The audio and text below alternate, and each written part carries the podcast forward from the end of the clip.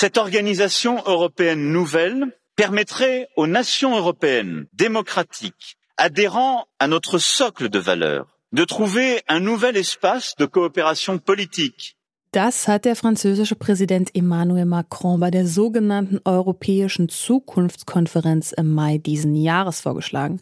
Er will, wie er es nennt, eine europäische politische Gemeinschaft ins Leben rufen, einen neuen Raum der politischen Zusammenarbeit in den Bereichen Sicherheit, Energie, Verkehr und Infrastruktur. Dazu sollen aber nicht nur die Staaten der Europäischen Union gehören sondern auch angrenzende Länder, die das Wertefundament der EU teilen. Am Donnerstag findet das erste Treffen dieser europäischen politischen Gemeinschaft in Prag statt. Was kann dieses neue europäische Format an Veränderungen mit sich bringen? Das schauen wir uns heute genauer an. Ich bin Sophie Warmbrunn. Hey, hey. Zurück zum Thema.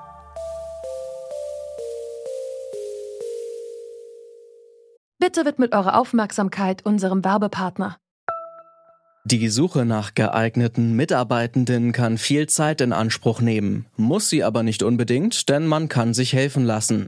Zum Beispiel mit den Premium-Stellenanzeigen von Indeed, denn damit wird eure Stellenanzeige in der Suche sichtbarer und Bewerberinnen und Bewerber werden schneller auf euch aufmerksam. Indeed schenkt euch jetzt 75 Euro Startguthaben für eure Premium-Stellenanzeigen. Klickt dazu auf den Link in den Show Notes. Es gelten die AGB. Insgesamt 44 Länder sind zu diesem neuen europäischen Gipfeltreffen eingeladen. Von den meisten Ländern reisen die Staats- und Regierungschefinnen persönlich nach Prag. Das Treffen wird dementsprechend ziemlich ernst genommen.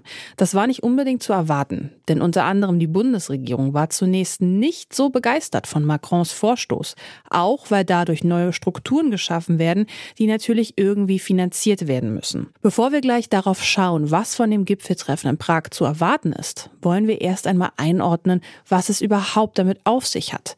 Mein Kollege Oliver Haupt hat sich dazu schlau gemacht und ist jetzt bei mir im Studio. Hi Olli. Hallo. So, europäische politische Gemeinschaft. Drei große Worte, aber das gab es doch schon mal, oder? Genau, das gab es schon mal. Äh, die Idee von so einer Gemeinschaft, die reicht eigentlich ganz schön weit zurück, bis in die Gründungsjahre der EU. Die Europäische Union, die wurde ja als wirtschaftliche Interessengemeinschaft ins Leben gerufen ursprünglich. Erstmals 1952 als Gemeinschaft für Kohle und Stahl. Aber schon damals war die Idee, die Zusammenarbeit über den wirtschaftlichen Bereich hinaus auszudehnen und zu vertiefen und so eine Art europäischen Staatenbund zu entwickeln. Das Projekt scheiterte damals aber. Ja, und seitdem gibt es immer wieder Ideen für verschiedene Formate, um die Zusammenarbeit zwischen EU-Ländern und Nicht-EU-Ländern, die aber geografisch mit der EU zusammenhängen als Nachbarländer und die auch ja mehr oder weniger eng mit der EU zusammenarbeiten und diese Kooperation soll eben weiterentwickelt werden. Dahinter steht der Gedanke, dass nicht alle Länder, mit denen die EU zusammenarbeitet und umgekehrt, in die EU eintreten können oder wollen. Und deshalb werden eben immer wieder solche Formate gesucht, einer Zusammenarbeit, ohne dass dafür die Länder den kompletten Beitrittsprozess durchmachen müssen. Okay, wer nimmt jetzt aber ganz genau an diesem Treffen in Prag teil? Insgesamt haben wir über 40 Länder, die eingeladen sind und einerseits sind da auf jeden Fall die 27 EU-Länder. Ganz genau, das ist der Großteil der Länder, die daran teilnehmen und beziehungsweise die dazu eingeladen sind. Die sind schon in der EU. Daneben sind aber noch 17 andere Länder eingeladen die mehr oder weniger eng mit der EU schon zusammenarbeiten und ja eben der EU geografisch nahestehen. Zu diesen 17 Ländern, die eben neben den EU-Ländern noch eingeladen sind, gehören die EU-Beitrittskandidaten, also Länder, die schon die Aufnahme in die EU beantragt haben und denen von der EU auch schon der Kandidatenstatus verliehen wurde. Zu diesen Ländern gehören zum Beispiel Albanien, Moldau, Nordmazedonien, ziemlich lange auch schon die Türkei und recht neu noch die Ukraine. Außerdem sind dann noch sogenannte potenzielle Beitrittskandidaten eingeladen, das sagt der Name schon so ein bisschen. Die Länder haben von der EU schon eine Beitrittsperspektive eröffnet bekommen, aber die haben noch nicht den offiziellen Kandidatenstatus. Das sind die Länder Kosovo, Bosnien und Herzegowina und seit Juni auch Georgien. Genau, und dann kommt ja noch dazu, was ja ganz speziell bei diesem Treffen ist, dass Nicht-EU-Staaten und die nichts mit der EU zu tun haben sage ich jetzt mal ganz salopp, da mit dabei sind. Gehe ich das jetzt gerade richtig an oder korrigiere mich bitte, Olli? Nee, das äh, stimmt genau so. Das sind Länder, die nicht in die EU aufgenommen werden wollen und die deshalb auch nicht in absehbarer Zeit Teil der Europäischen Union werden oder wie vor kurzem Großbritannien die EU schon verlassen haben. Das heißt, Großbritannien ist auch dabei in Prag und ansonsten noch Island, Norwegen, die Schweiz und interessanterweise auch Armenien und Aserbaidschan. Was nun von diesem europäischen Gipfeltreffen zu erwarten ist, darüber habe ich mit Serafine Dinkel gesprochen. Bei der Aufnahme gab es aber leider ein technisches Problem und darunter hat die Audioqualität etwas gelitten.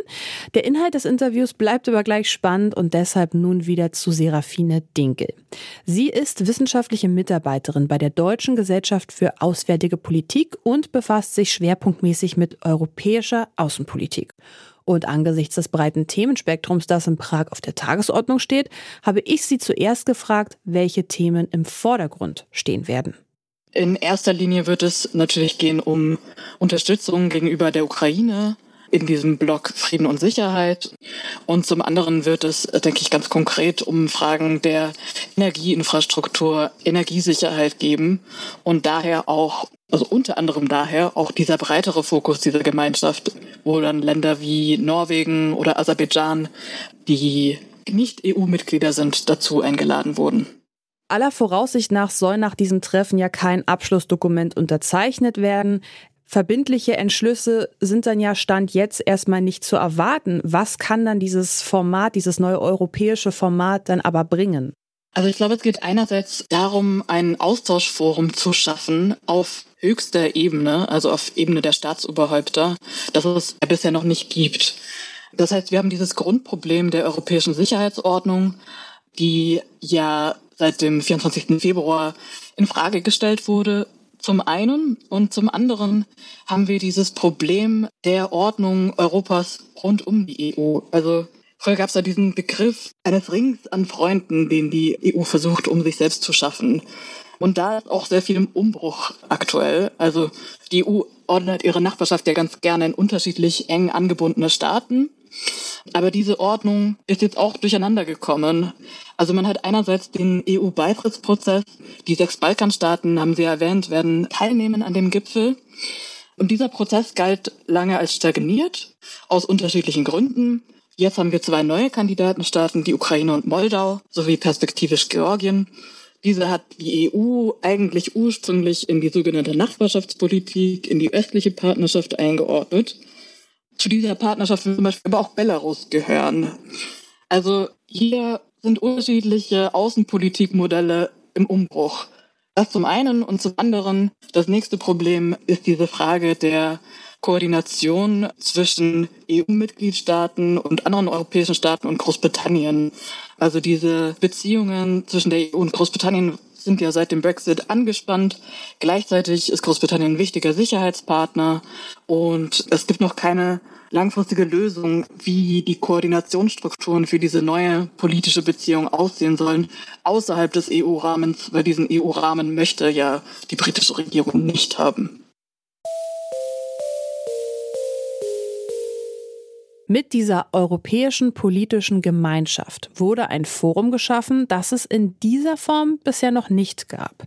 Ob es dieses neue Format zusätzlich zu den bestehenden Institutionen wirklich braucht, das lässt sich im Moment noch nicht abschließend beantworten. Das hängt auch maßgeblich davon ab, ob und welche Ergebnisse das Auftakttreffen in Prag nun hervorbringt. Denn auch neben dem offiziellen Teil werden die PolitikerInnen die Gelegenheit nutzen, zu beraten, zu verhandeln und ja, vielleicht auch Allianzen zu zu schmieden. In einem ersten Schritt aber geht es zum Auftakt in Prag vor allem darum, ein Zeichen der Geschlossenheit zu setzen gegenüber dem Präsidenten Russlands, Wladimir Putin, und gegenüber Alexander Lukaschenko, dem Staatsoberhaupt von Belarus.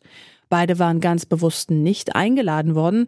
Und sollte sich das Format etablieren, soll die europäische politische Gemeinschaft künftig alle sechs Monate zusammenkommen.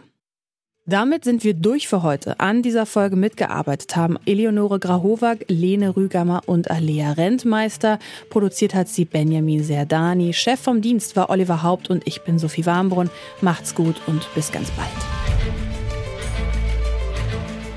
Zurück zum Thema vom Podcast Radio Detektor FM.